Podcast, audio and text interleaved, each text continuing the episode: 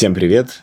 Это пятый выпуск универмага от Яндекс.Маркета. Я Даня Трабун, и э, это подкаст, в котором мы обсуждаем с представителями локальных брендов и с людьми, которые знают все про индустрию, о том, как, собственно, создаются классные локальные марки. Каждый наш выпуск – это знакомство и разговор с создателем такой российской марки, такого российского бренда. Вместе мы говорим о том, как вообще модные вещи в России делаются, кто их покупает, что за ними стоит. И обсуждаем не только бизнес, но и культуру в целом, потому что за каждым классным брендом всегда есть культура и история. И сегодня у нас бренд косметики Art and Fact.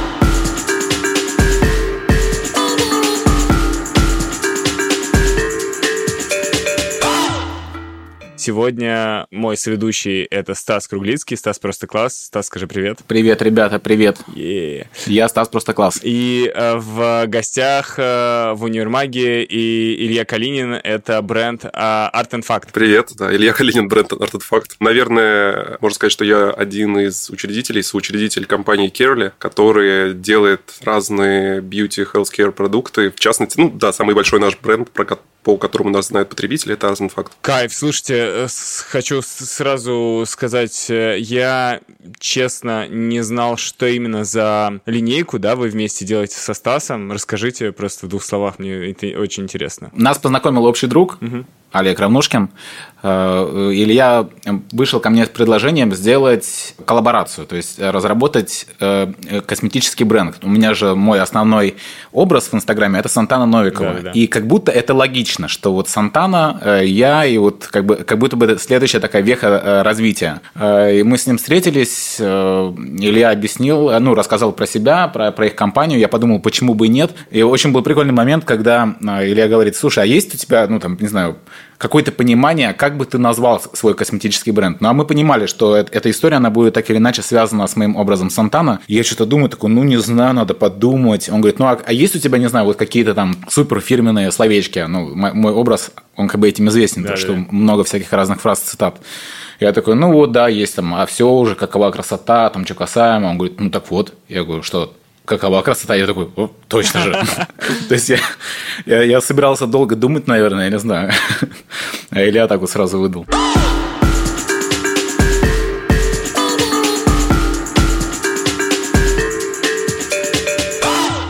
Как я понял, Art and Fact это совершенно не, не единственный бизнес, и для меня было вообще удивительно, сколько бизнесов, э, как, каким количеством разных вещей э, Илья, ты и твои, и твои как бы коллеги-соучредители занимаются и занимались.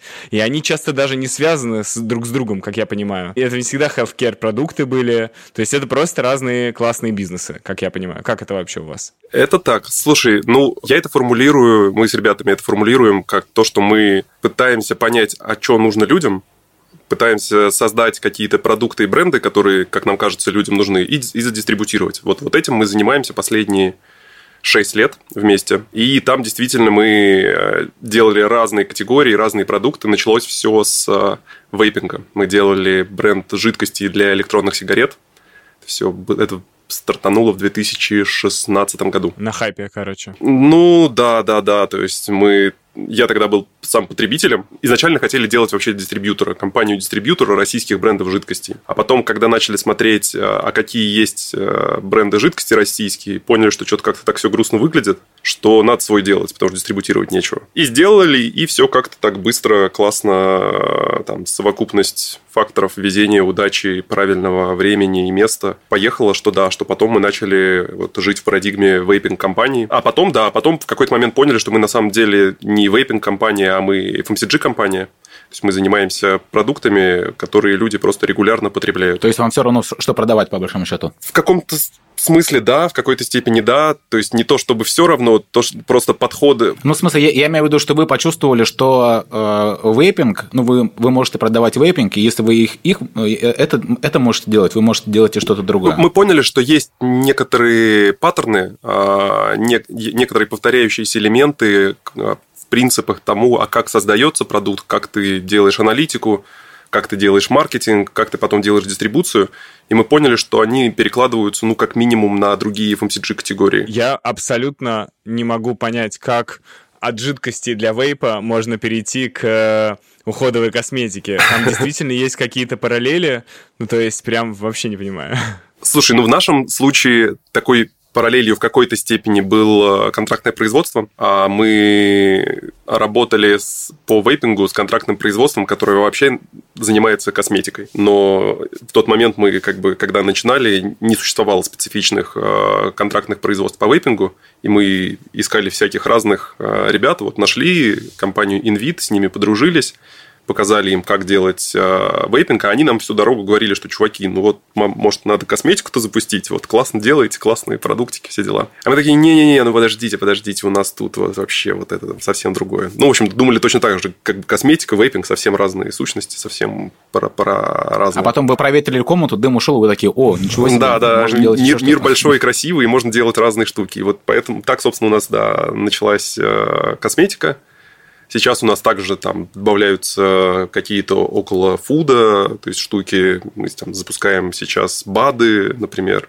запускаются какие-то добавки к еде. Ну, в общем, сейчас мы формулируем себя как компанию, которая занимается FMCG, а это значит, что, ну, то есть что мы еще сделаем за ближайшее время, неизвестно. То есть, это может быть еда, я не знаю, это может быть одежда, это может быть что-то еще совсем третье. А правильно я понимаю, что, по сути, вы как компания что? Вы создаете бренд, вы отвечаете за качество, вы находите нишу. То есть... Э, я понимаю, что вы, ну, что у вас есть партнер, который производит, а вы придумываете, что конкретно он производит, кому это нужно, проводите исследования, как, как это устроено? Да, да, все так. То есть, по сути, мы такая компания, которая умеет смотреть на мир, делать какие-то выводы из того, что они увидели, и говорить, что ну вот, значит, нужно вот такое.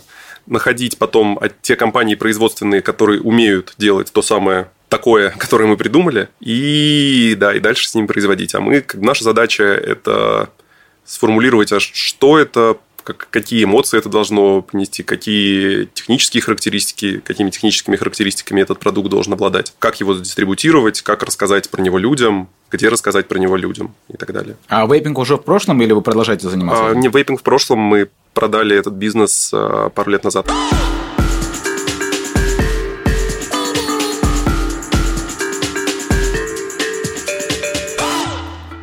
От идеи, от момента, когда вы поняли, что вас уговорили ваши партнеры, условно уговорили, конечно, это я преувеличиваю, до момента, когда вы выпустили первый продукт, сколько времени прошло, и что, что вы вообще за это время сделали? Что нужно сделать, чтобы выпустить просто с нуля косметический продукт на рынок? Прошло, наверное, с момента, как мы начали какой-то research, до момента, как мы произвели и сделали первую отгрузку где-то 8-9 месяцев. Мы, ну, собственно говоря, у нас, опять-таки, был достаточно понятный, понятный простой подход, как ты упоминал, да, вот мы трое парней, э, соучредители, мы ничего не понимаем про косметику, вообще, ну, совсем мало знаем.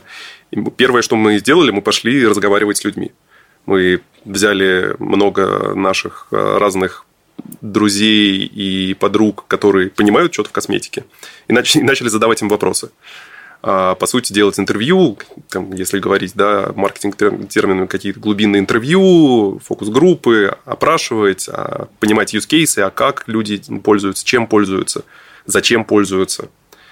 И вот как-то обогащать э, себя этими знаниями а потом пересекли это немножко, то есть, то есть то, что мы получили в результате, пересекли с, с теми данными, которые, ну, условно, в открытом доступе есть про рынок, ну, то есть там что-то, какие-то сегменты растут, какие-то падают, есть какие-то большие тренды, есть какие-то тренды, которые по всему миру. И потом начали придумывать, а какой бренд должен вот про это, про все говорить.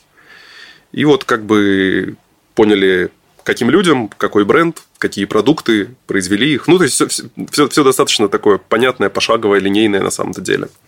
А, никакого rocket science. Я вот э, думаю, это была ошибка, или мне просто так кажется, что вначале, кажется, у вас продукт, вот именно этот, о котором мы сейчас говорим, назывался Fact, а потом он почему-то начал называться Art and Fact, и, или, или это, это не, не было ошибкой, просто я э, что-то там надумал себе. А, слушай, это, это, это забавно. Расскажу такого эксклюзива. Сейчас, наверное, уже можно. В общем, мы, нет, это мы лоханулись на самом деле. А, мы а, не проверили, и бренд Факт был в России зарегистрирован в том классе, в котором нам нужно. А мы уже как-то начали расти, и все хорошо, и мы такие, выкупать бренд мы не хотим. Тем более, что сейчас придем, а там нас засудят, непонятно вообще, как оно будет. Мы такие, ну, давайте придумаем какую-то какую механику, как бы вот, вот так аккуратненько, чтобы знание бренда не потерять, и при этом вот все оно произошло, дальше происходило. И да, и тогда, собственно, появился Fact, но мы решили, что еще и логично будет, что мы таким образом расширяем себе линейку возможных продуктов до декоративной, ну, то есть у тебя как бы появляется, был просто факт, который про skincare, появляется art and fact. Ну, в общем, как-то нам показалось, что это логично. Но мы э, изначально, когда запускались, мы определенно играли на аудиторию таких э, advanced потребителей в бьюти. То есть тех, кто понимает, а что это, а что такое, я не знаю, lactic acid, и чем это отличается от glycolic acid, да, условно говоря. И Именно поэтому мы выносили там большим, я не знаю, название вот этих э, активных ингредиентов. А, есть такой канадский бренд Ordinary, а, мы, мы, конечно, вдохновлялись ими. То есть, это чуваки, которые стали такими геймченджерами в какой-то, в какой-то момент, а в России их, у них дистрибуции не было нормальной. Mm. И мы такие, ну окей, вот как бы выглядит очень логично, очень понятно, а давайте сделаем, вот немножко адаптируем. То есть, наш, например, топ, один из топ-продуктов – это напрямую вдохновлен топ-бестселлером Ordinary. Да? Мы посмотрели, а что у них клевее всего продается, и сделали что-то близкое идейно. Блин, клево, что вы не стесняетесь. ну, мне кажется, что есть, э, есть бренды, есть компании, которые никогда в жизни не раскроют, э, значит, источники своего вдохновения или там у кого они что-то взяли, да, какую-то взяли фишку какую-нибудь и так далее. Ну, как завещали классики, не надо стесняться. Ну, в смысле, а что здесь, что же здесь такого? Кажется, что идеи, они не принадлежат каким-то конкретным людям, они витают в ноосфере, и, ну, вот в Канаде чуваки вот так это реализовали. Мы посмотрели на их опыт. Нет в мире ничего нового, все, всем вдохновляется. Да, да, всегда. да, любой креатив – это какое-то переосмысление имеющихся сущностей, что-то компиляция. Ну, в общем, очень спокойно к таким вещам относимся. Если кто-то возьмет потом и вдохновится нами и сделает что-то крутое, будем только рады этому.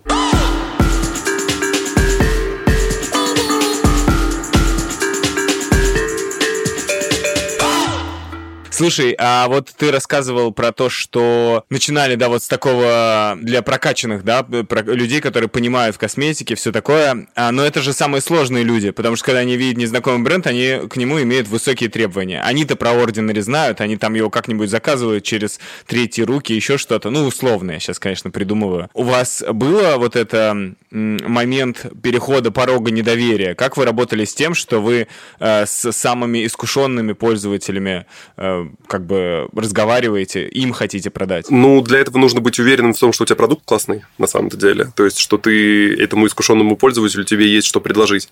И как раз-таки для искушенного пользователя это же классный кейс. То есть, он такой знает, что есть Ordinary, знает, что его неудобно купить в России, а к нему приходит говорит, смотри, это вот что-то близкое, но еще есть региональная специфика, а еще тут есть продукты, которых нет в Ordinary, попробуй. Может быть, это будет невежливый вопрос, а он прям такой же крутой? Ну да, да, совсем. Ну, как вы, короче, добились того, чтобы он был такой же крутой, учитывая на самом деле то, что вы, ну, ты сам сказал, в общем, не знали про Ничего не, не понимали, да. А я думаю, что это нам и помогло. Так как мы не понимаем косметики, мы никогда в проду... за счет продуктов не пытались свое какое-то эго реализовать, а мы шли к людям, которые понимают, и спрашивали у них, а расскажите как. То есть у нас э, при разработке каждого продукта э, есть обязательный этап, когда образцы тестируются косметологами, дерматологами, в общем, специалистами, врачами, людьми, которые работают с этими продуктами, которые пробовали очень-очень много. И ни один продукт не выходит на рынок, пока не получает 80% положительных отзывов. И у нас есть вот такая итеративная разработка. То есть мы получаем, ну, что-то придумали, получили образцы, дали образцы, получили на них обратную связь, сказали, что докрутить, и вот пока как бы в таком процессе мы не, получаем 80% плюс положительных отзывов, мы ну, продукт на рынок просто не выпустим. А какая выборка у вас? Ну, то есть 80% это э, сколько? 8 человек из 10? Ну, слушай, да, по-разному. То есть минимальное э, количество это 5 человек, максимальное это, наверное, человек 15-20 один продукт могут тестировать, 15-20 разных косметологов, дерматологов. Стас, хотел тебя спросить, а ты разбираешься в косметике? Нет, это я, я, мне кажется, я так же, как Илья. Ну, хотя Илья, наверное, уже поднаторел тоже. Да, да, да, мне просто интересно. Для меня это все просто какие-то условные умывалки там, но еще, может быть, э, э, есть какие-то штуки для проблемной кожи и так далее. Вот ты с высоты своего опыта э, уже сейчас можешь просто такой дать обзор уходовой косметики, это вообще, это вообще что, зачем? Вот мы тоже собрались здесь трое, трое мужчин, почти кофаундеры будущего косметического бренда. Меня, возможно, потом закидают как бы камнями, но вот насколько я это понимаю, да, сейчас, что есть несколько достаточно понятных вещей, что есть очищение кожи и есть вот дальше когорта огромная разных средств, которые работают с очищением кожи. Есть там, условно, увлажнение кожи, питание, и есть работа с э, несовершенствами, so-called. Ну, то есть, это как раз так какие-то акне, еще что-то. И все. И внутри вот, вот этих штук есть бесконечное количество разных форм-факторов, каких-то подходов, принципов, активных ингредиентов. А, есть такой список INCI, это список косметических ингредиентов. И там вот несколько, ну, типа, тысяч наименований которые могут работать одно и то же наименование, э, один и тот же ингредиент там в одной концентрации может быть типа увлажни, увлажняющим, в другой концентрации пилингом. И вот там начинается вот эта алхимия, магия, где подбираются правильные базы, правильные активные ингредиенты и вот, вот это все. И да, и дальше как бы основная задача – это понять э, у человеку, а что у него за кожа, и что ему с кожей нужно делать. И вот там как раз-таки косметологи, собственно говоря, и нужны, которые понимают, как бы, как с этим работать. Вот, примерно так, насколько я это, насколько я это понимаю. Как происходит вообще формирование линеек? То есть э, с чего вы начали? Скорее всего, это было какое-то ограниченное, да? Ну, естественно, там одна линейка, условно говоря. Потом было еще много-много всего, потом начались коллаборации. Как, как это все вы выстраиваете? Что должно быть в базовой линейке продукта? Слушай, не знаю, что должно быть в базовой линейке, потому что мы начали неправильно в этом смысле. А, но мы, мы, мы начали, опять-таки, как люди, которые не очень понимают в косметике, мы начали с того, а что, как нам кажется, продаваться будет в первую очередь. И мы, и мы выпустили наш наши первые продукты – это 7 сывороток для лица и 2 крема. И не было там всяких пенок э, и прочих, и прочих э, штук. Мы просто вот там услышали, где-то увидели какую-то аналитику, что вот сыворотки для лица, растущий сегмент. Такие, ну класс, давайте выпустим сыворотки для лица. Мы их выпустили, а потом они начали продаваться, и мы начали получать кучу а что у вас за странный продукт, почему у вас нету крема, я не знаю, почему у вас нет там умывалки, такие, ну окей, давайте запустим крем, умывалку и так далее. И вот так все это дошло до того, что у нас сейчас там 200 с лишним, наверное, продуктов в а, бренде Art Fact. Сейчас у нас а, суперкомпетентная команда продуктов, которые следят, собственно говоря, за трендами, которые сильно лучше меня разбираются в продуктах, которые знают, а что и зачем мы запускаем. И там сейчас у нас уже, конечно, на любой вкус и цвет, и тип кожи, и любую потребность, и все, все, что можно. Ну, то есть, не знаю, у нас одних продуктов с SPF что-то 5 или 6 э, с разных там от 15 до 50 под разные, там, под пляж или под город. Ну, в общем, очень-очень-очень много разных сущностей. А начали мы просто с того, что, как нам показалось, будет классно продаваться. А у вас есть какой-то, ну, не хедлайнер, я забыл, как это слово называется, как iPhone у, у Apple. Вот у вас есть какой-то такой продукт, который для вас является самым прибыльным, самым классным? Есть. Это сыворотка с неоцинамидом и цинком у Артинфакта. Она до сих пор что-то наверное, процентов 5 или 6 всей выручки всей компании делает. А в какой-то момент, когда мы только-только запускались, она там делала, ну, типа 20% или 30%. Ты сказал, что вы неправильно начали, ну, то есть, по большому счету, вы правильно начали с сыворотки. Ну, да, да, сработало хорошо. Ну, то есть, с точки зрения косметолога мы начали неправильно, потому что в нашем бренде невозможно было найти все продукты для ухода. То есть для одного человека ему приходилось бы вот где-то что-то вот там искать разное. А с точки зрения бизнеса, да, неплохо, в общем-то, все получилось. Слушайте, а прям в России можно все производить, нормальную косметику, да? Да, да, это вот частый миф, что вот в России не умеют чего-то делать. Bullshit. В России все умеют делать, ну, то есть за супер редким исключением, когда есть какие-то а, специфичные форм-факторы, то есть, ну, просто тупо станков, я не знаю, таких реакторов правильных каких-то нет – и, ну, либо, они есть, но очень там дорогие получаются. И так, тогда действительно некоторые типы продуктов производятся там. Есть Корея, да, кузница мировая в косметике. Но в целом 99% продуктов, конечно, можно сделать э, в России при условии наличия необходимых ингредиентов. Скажи, вот э, учитывая нынешнюю ситуацию, нынешние реалии, Э, сильно что-то поменялось в вашем бизнесе? Вы же, несмотря на то, что в России все можно произвести, наверняка очень сильно зависите от каких-то иностранных э, составляющих, каких-то компонентов. Да, это правда. То есть, э, действительно, в России можно произвести почти все, что угодно, и действительно при этом а, сырье это 90, опять-таки, 5% импортируется, причем импортируется часто из особенно до 24 февраля импортировалось из Европы, из э, США и прочих, к сожалению, недружественных теперь стран. На нас, конечно же, как и на весь рынок, достаточно сильно повлияло. Мы опять-таки, не то чтобы уникальны, как и весь э, рынок, как и все российские производители. Ну, по, по сути, есть несколько сценариев. Ты либо ищешь, а где же теперь закупать то, что тебе, ну, то, что у тебя, условно, в рецептуре, то, что тебе, те ингредиенты, которые тебе нужны, учитывая то, что компании напрямую теперь не, не, не отгружают в Россию, либо где же искать аналоги, где искать аналоги тем средствам, перерабатывать рецептуры и искать, собственно, в Азии, понятным образом, да, там в Китае, в той же Корее и так далее. Ну вот за пять месяцев все more or less адаптировались, и кажется, что либо научились возить, ну, то есть параллельный импорт и вот прочие штуки, либо адаптировали рецептуры, и, опять-таки, ну вот за редким исключением, а, большинство ингредиентов сейчас доступны в России.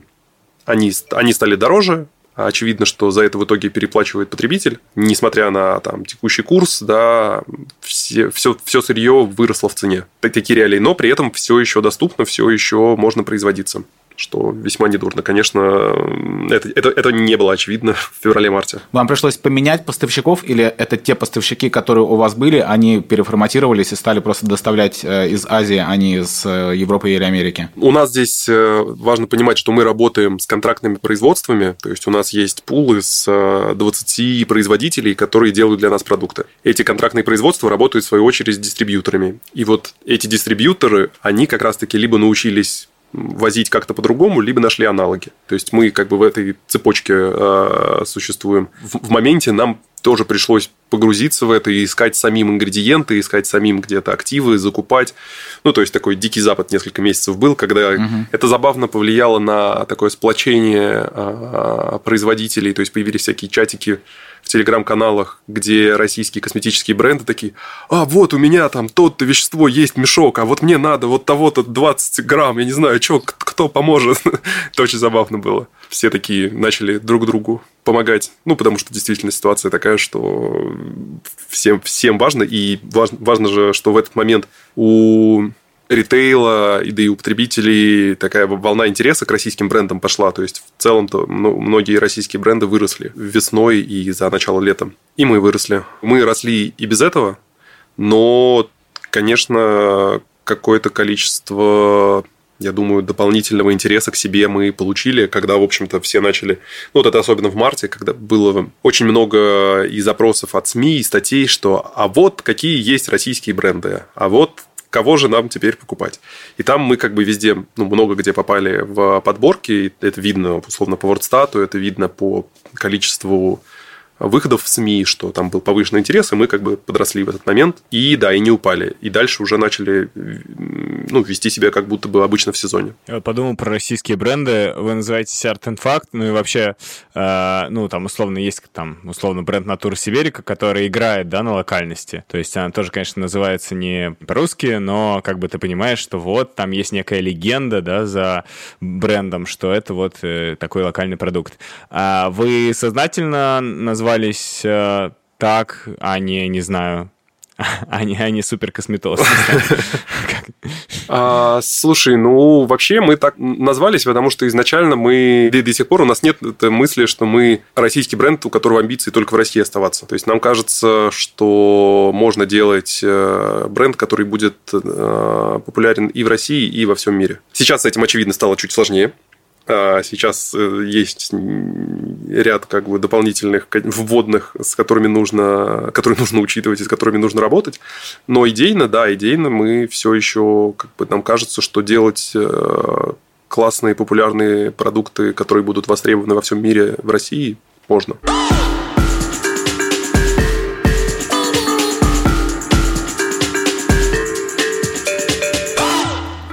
Как вы формируете, ну и там и начали формировать э, коллабу со Стасом? То есть как это было? То есть э, запрос от... Какой запрос от Стаса, какой запрос от тебя? Расскажите немножко про это, интересно. Слушай, а у нас как бы часто все бывает, оно все просто вот происходит почему-то, потому что почему бы и нет.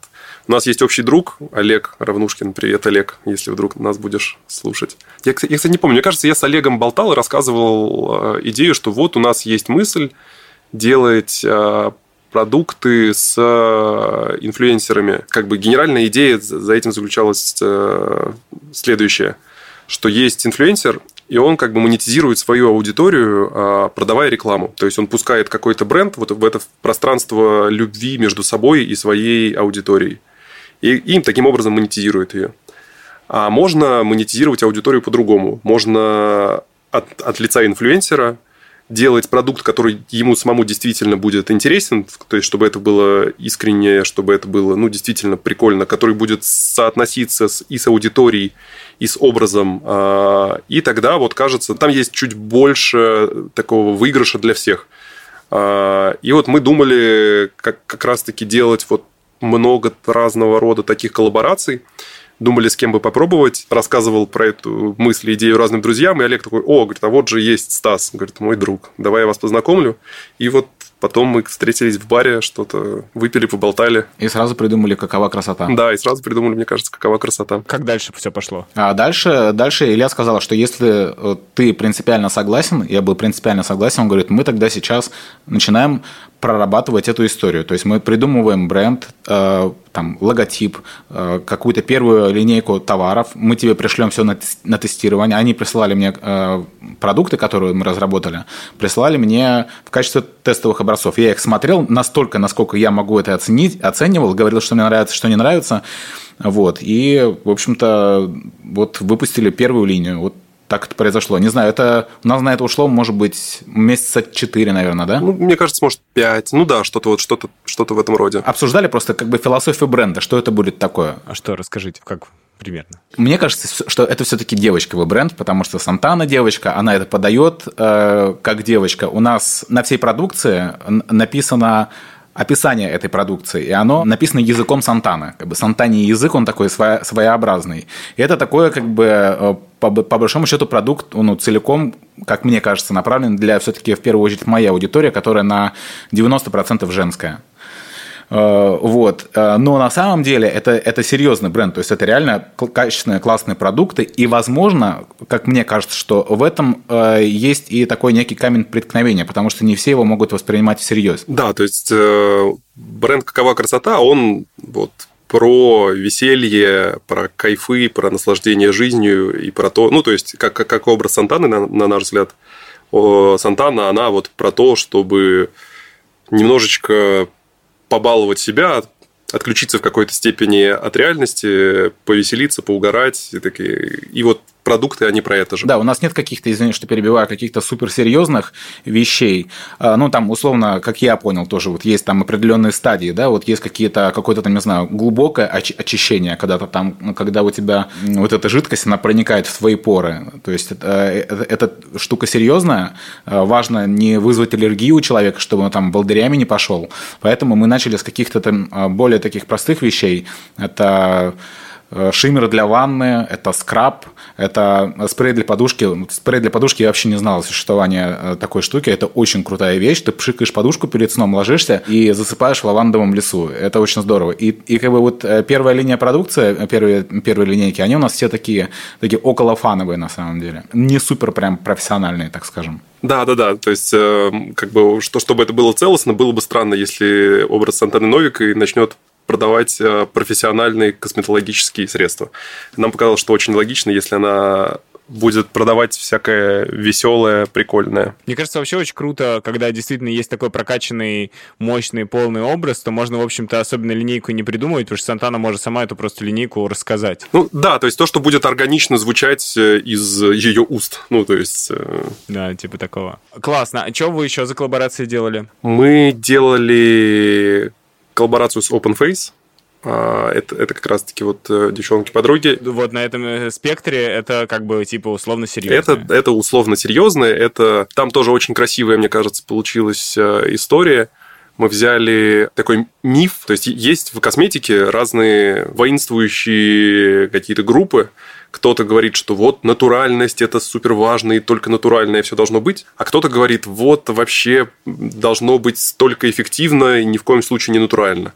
И мы назвали коллаборацию с э, девчонками «Дружба элементов», и там были продукты, в каждом из которых было что-то натуральное, при этом эффективное, то есть, э, условно говоря, и science-based, и какие-то там штуки, которые ну, использовались очень-очень давно. Там, например, я не знаю, там есть какой-то энзимный пилинг с, э, при этом с гранулами овса. Вот какие-то такие штуки. Как бы тезис, что одно другому не противоречит, и что на самом деле классные продукты могут содержать в себе и одни, и другие вещи. Главное, это э, чтобы они работали, чтобы они были ну, science-based, а не bullshit-based.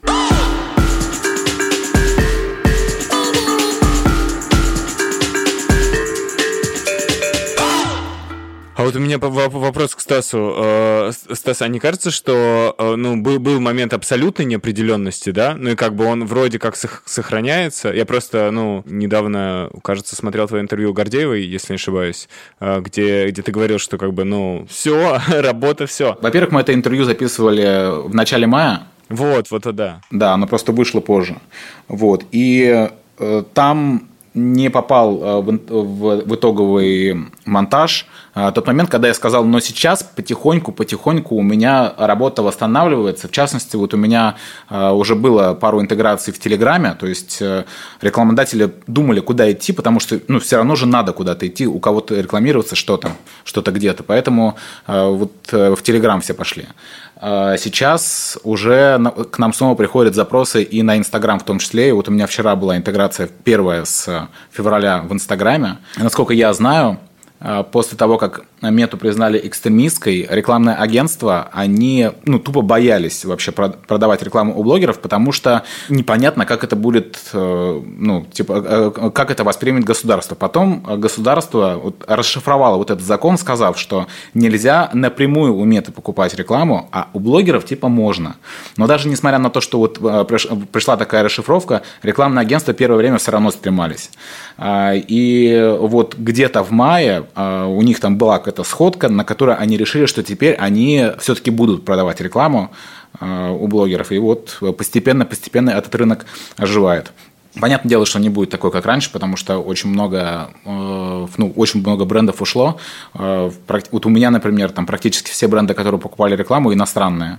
Сейчас mm-hmm. станут только русские, соответственно, это совершенно другие бюджеты, и они будут более точечно заходить к э, каким-то разным блогерам. Да, у меня точно такое же ощущение появилось, что все-таки потихонечку это начинает раскачиваться. Все-таки в Инстаграм приходят, там, там появляются какие-то интеграции и так далее. Но, Илья, правильно я понимаю, что вы пока все еще еще присматриваетесь, потому что все-таки страшновато? Слушай, ну мы как бы продолжаем, продолжаем работать э, с блогерами в Инстаграме точно так же э, точно, но при этом есть как бы данные медиаскоп, которые показывают, насколько сильно упала просто аудитория, да, насколько меньше людей сейчас заходят э, в Инстаграм. Поэтому какие-то истории, связанные с продуктами вместе с инфлюенсерами, мы пока что поставили ну, какой-то вот до конца этого года мы будем смотреть, а что же там будет дальше происходить. В такой неопределенности, что условно никто не удивится, если завтра такие, знаете, а мы подумали, Инстаграм теперь можно, теперь, теперь мета не экстремистская организация, и теперь в ней можно, ее можно смотреть, заходить без VPN.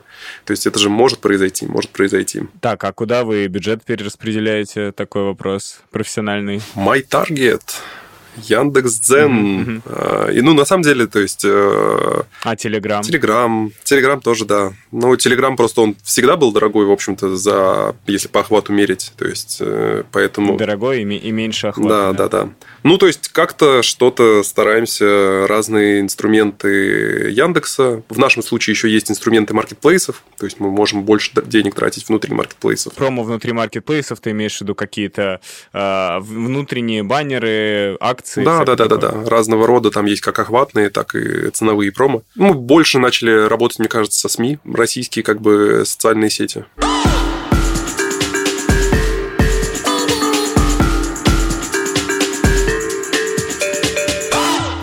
Мне стало интересно э, вообще, каким образом э, рассказывать о косметике. То есть это что? Это, ну, понятно, что это зависит, наверное, от продукта, но тем не менее, это в основном какая-то образовательная история и, или, или что это? Если говорить о вашей, конечно, косметике. Это зависит от бренда. В Артенфакте у нас есть несколько классных, а, на мой взгляд, способов. У нас есть э, очень интересная штука – это онлайн-тест, который обучается, который, то есть у нас большая достаточно техническая команда, в принципе, в компании, то есть мы такие тех-дривен, и чуваки сделали классный тест, в который попадают все новинки, который автоматически подстраивает результаты, то есть ответы, исходя из этого. И там есть что-то типа 20-30 вопросов, ответив на которые человек э, получает базовые такую, ну, рекомендации, а что ему нужно купить. И он получает как бы список наших продуктов, промокод, ссылку, и вот идет, покупает. Это вот один из инструментов. Рассказываем, конечно, у инфлюенсеров, э, у тех, кто специализируется на бьюти, на обзорах разных бьюти-продуктов.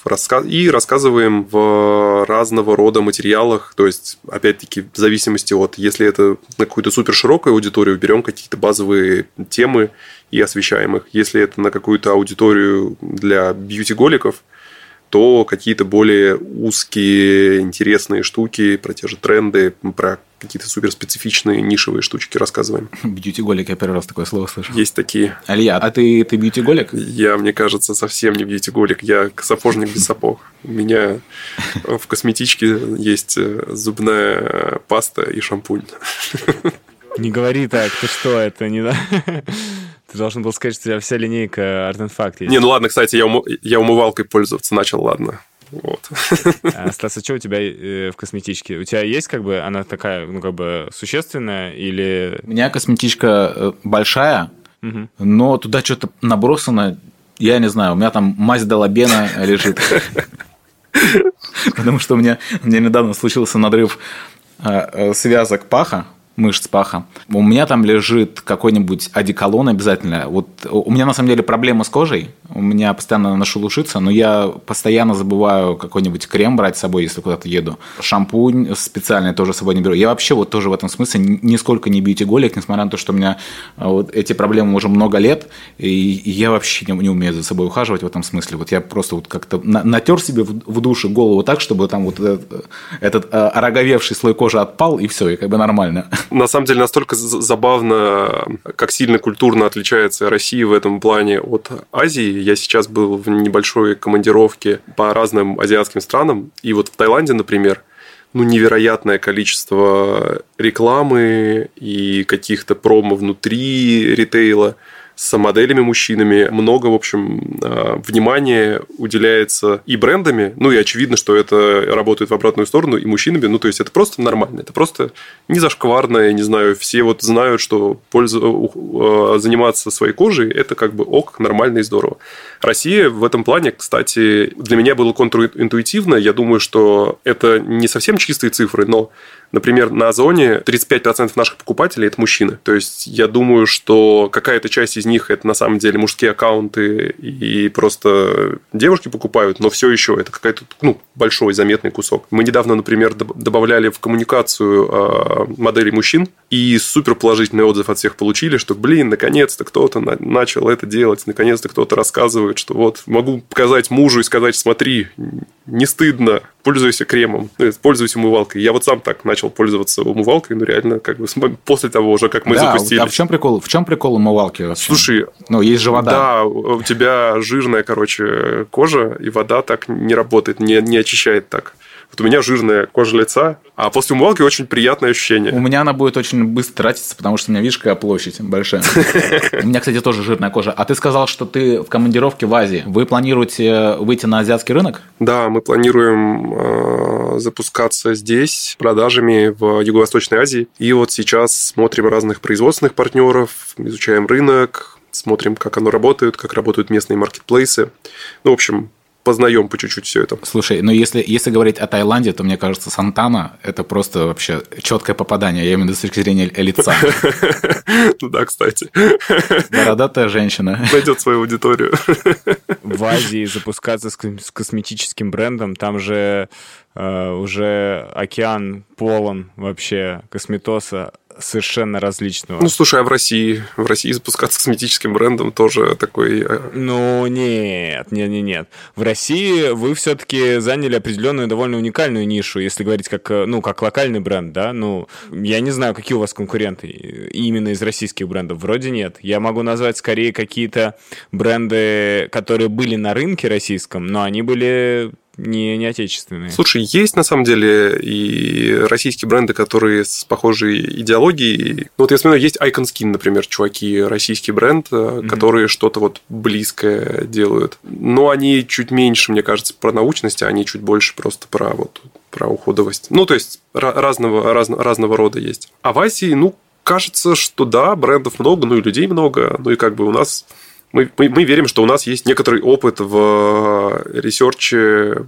в аналитике, в маркетинге, который можно конвертировать на других рынках. Для нас, для нас тоже такой вызов – а получится ли не только на домашнем рынке сделать, запустить успешный бренд. А Азия это между прямо, ну, вот, э, Азия, не, не конкретно страна, а... Юго-Восточную Азию, да, это мы смотрим сейчас на Малайзию, Таиланд, Индонезию, Филиппины, Вьетнам, Сингапур. Это чтобы удобно было чилить на пляже, пока работает? Слушай, это просто классный, классный рынок, который, кажется, за ближайшие годы будет супер расти. А скажи, где вы там будете продавать? Тоже в онлайне, на маркетплейсах? В первую очередь, да. В первую очередь на маркетплейсах есть классные здесь, э, ну, такие азиатские сильные маркетплейсы. Собственно, от этого, э, отталкиваясь от них, мы выбирали географию. И вы, вы уже понимаете, как в них работать, или механика везде более-менее одна и та же? Ну, как бы дьявол в деталях. Мы понимаем примерно, как это работает. То есть, примерно это работает так же, как в России. А дальше, по ходу, по ходу дела, мы будем узнавать, э, будем ошибаться, будем как бы фачить и вот тратить, тратить деньги, а потом что-нибудь получится. Или не получится. Ну, вот как, как, какой-то такой предпринимательский путь.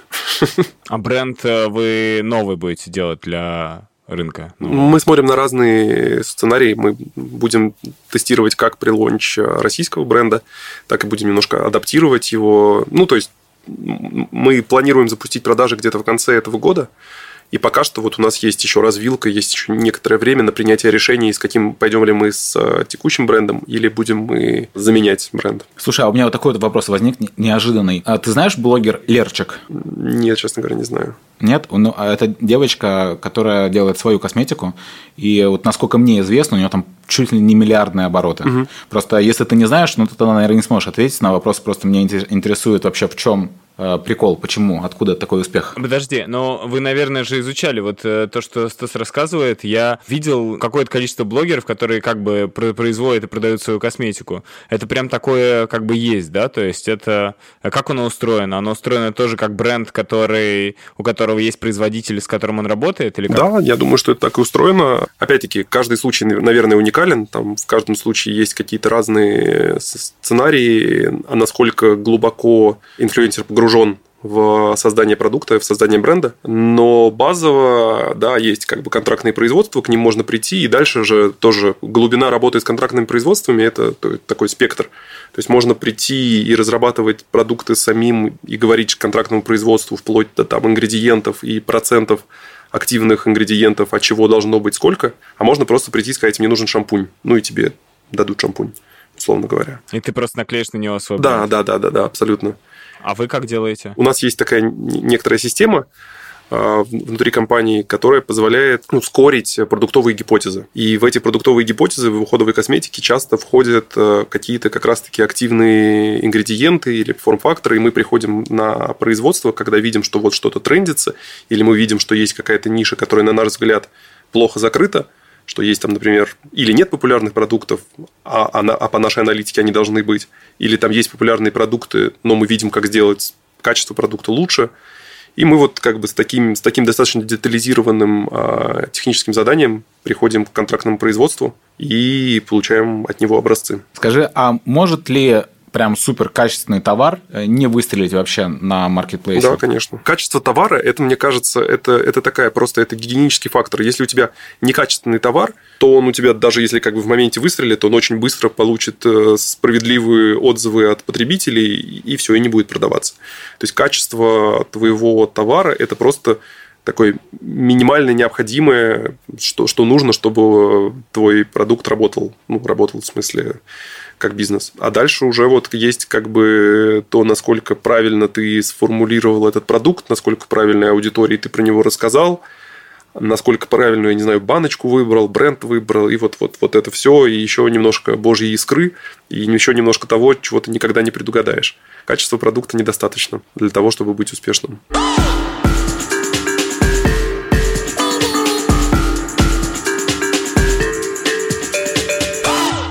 Мы еще про бабки не поговорили, про цены. Вы в какой сегмент целитесь, и есть ли какие-то ограничения от вот того сегмента, который вы выбираете? Да, конечно, есть ограничения. Мы никогда не целимся, например, в эконом, в суперэконом, просто потому что мы не можем быть там конкурентны, потому что там будут, будут конкурентны всегда те, у кого есть свое производство. А мы идейно как бы не работаем со своим производством. А мы стараемся выбирать э, какие-то или ниши, или типы продуктов и создавать такие бренды, которые работают там middle, middle plus. А, ну и премиум в России нам не очень нравится, потому что нам все-таки нравится делать массовые продукты. Поэтому, как правило, мы смотрим на вот такой middle, middle plus сегмент. И вот да, и там мы работаем, и там мы живем. При этом тоже в какой-то момент, а, как, как я уже упоминал, что качество продукции наше вполне себе сопоставимо с какими-то люксовыми марками в уходовой косметике. Мы работаем для косметики, мы работаем с низкой маржинальностью. То есть это, это, это в целом супер такая высокомаржинальная на самом деле отрасль. Но, но как бы понятно, что нужно делать как, как бы поправку на реалии того рынка, в котором ты работаешь. В России, например, есть, если я не ошибаюсь, а, то 96% всех а, чеков косметики на маркетплейсах в России делается с товарами до тысяч, ценой до 1000 рублей. А что это за товары такие? Крем для рук, типа? Ну, да, вся косметика уходовая. Скраб. Крем, скраб, сыворотка, ну, то есть все, все что угодно. И вот как бы ты, как, когда ты это знаешь, ну, странно запускать продукты дороже. Дайте я угадаю, какой у вас высокомаржинальный продукт. А, скорее всего, это парфюм для подушки. А, ну, кстати, да, у него нормально все там. Ну ладно, это просто потому, что любой, любой парфюм высокомаржинальный. Да, в смысле, да. ну, это, это нормально, зато, зато подушки классно пахнут. Клево, то есть э, вот это, конечно, прикольно. А есть такие люди на рынке, с которыми вы общаетесь? Как устроена комьюнити косметическая в России? Интересно.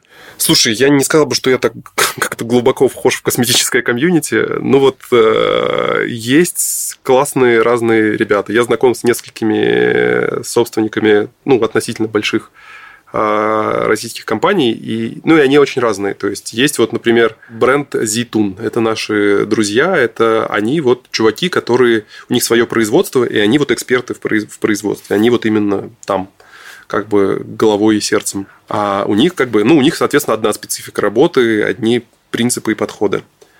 А есть вот девчонки Open Face, а, и они тоже как бы, они скорее тех компания. У них как бы это тоже накладывает некоторую специфику на то, как, как, бы, как они говорят про это и думают. Есть э, классная э, компания Green Cosmetics, там я тоже с фаундером э, знаком, с девушкой, а они, например, супер про то, чтобы быть экологичными. У них там всякие эко-сертификаты и, и прочее, и прочее. И там вот э, девушка-фаундер, собственник, она вот то есть не, не как я, она вот бьюти-голик. Она как бы погружена в это головой, душой и сердцем, сама участвует в разработке продуктов, э, то есть с командой, вот, вот, вот это все. Вот, наверное, все из русского косметического э, комьюнити, с кем мы как-то так общаемся.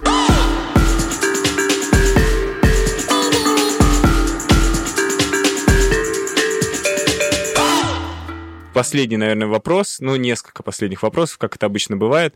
Во-первых, а, правильно я понимаю, что расширять вы бренд все-таки собираетесь э, наружу, да, на внешние рынки? То есть это... Э, вот какое будущее вообще бренда? Слушай, ну, нам есть куда расти в России. Мы сейчас э, начинаем активно достаточно заходить в офлайн. А, офлайн ритейл, всякие специализированные сети. Мы внутри России открываем новые категории. То есть мы в этом году запустим БАДы, мы в этом году запустим интимную косметику, мы в этом году запустим еще один бренд просто косметики, который про другое тоже уходовый, но он немножечко коммуницировать про другое будет.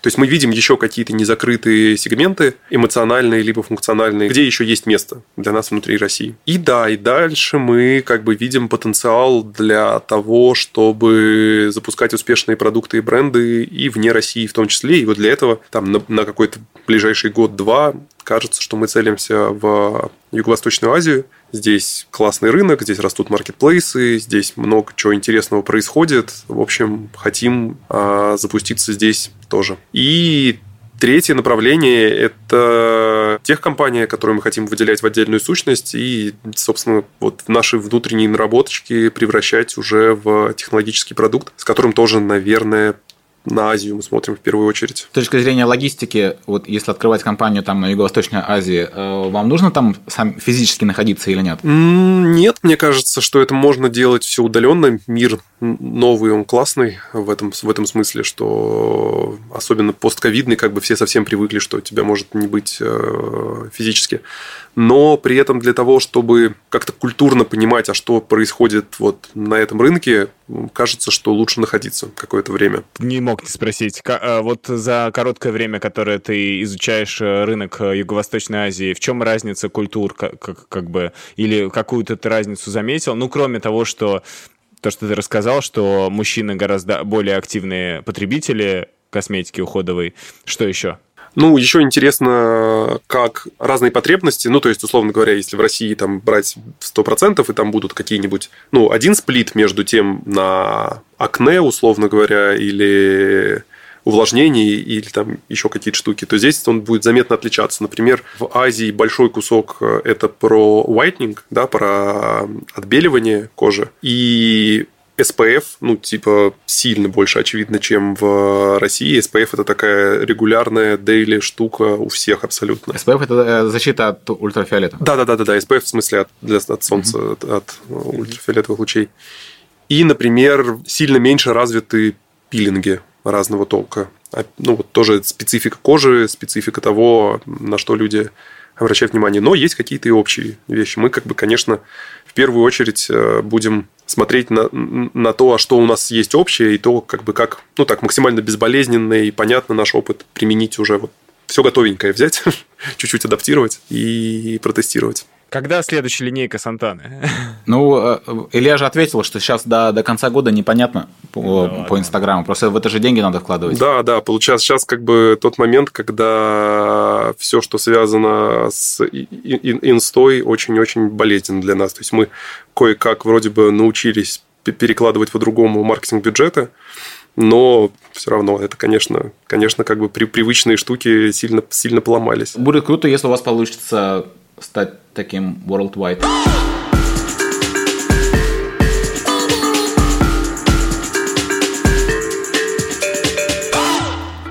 До того, как я, ну, с тобой начинал говорить, у меня всегда было ощущение, что все-таки, ну, типа, есть какой-то вот э, мировой, да, косметический э, большущий мир, который, там, куча классных брендов и так далее, вот, и они все такие мега технологические, всякое такое, и там есть милли- миллиард трендов и так далее, и ты меня, на самом деле, во многом переубедил, просто даже назвав примеры, да, своих коллег, там, ну, и себя, как вы работаете, это супер интересно, потому что мне кажется, что для большинства людей косметика вообще закрытая открытая книга. То есть ты, ни, никто не знает, что там вообще происходит. Ну, какие-то кремы появляются там, вот, как-то их мажу. Вот. А оказывается, это, по сути, точно такие же IT-продукты, ну, не IT, но э, T, да, тег-продукты, которые, которые можно так делать. Это клево. Да, слушай, спасибо. И действительно есть то есть, как в, в разных разных бизнесах есть разные э, какие-то... Ну, то есть, это компании сильно же зависит от людей. То есть, люди дают свою ДНК в компании. И вот видно, какое многообразие бизнесов в зависимости от того, какие люди их делают, появляются и произрастают. То есть и технологичные, и экологичные, и какие-то идейные, и коммерс, и прочие, и прочие, и прочие разные. Кайф, ребята, спасибо вам большое. Стас. Да, желаю, желаю, чтобы у вас все обязательно получилось. Спасибо. И, может быть, не только на юго-восточном рынке, да. Вот. И, конечно, и, и, конечно, и, конечно, хочется, чтобы какова красота тоже жила еще долго и счастливо.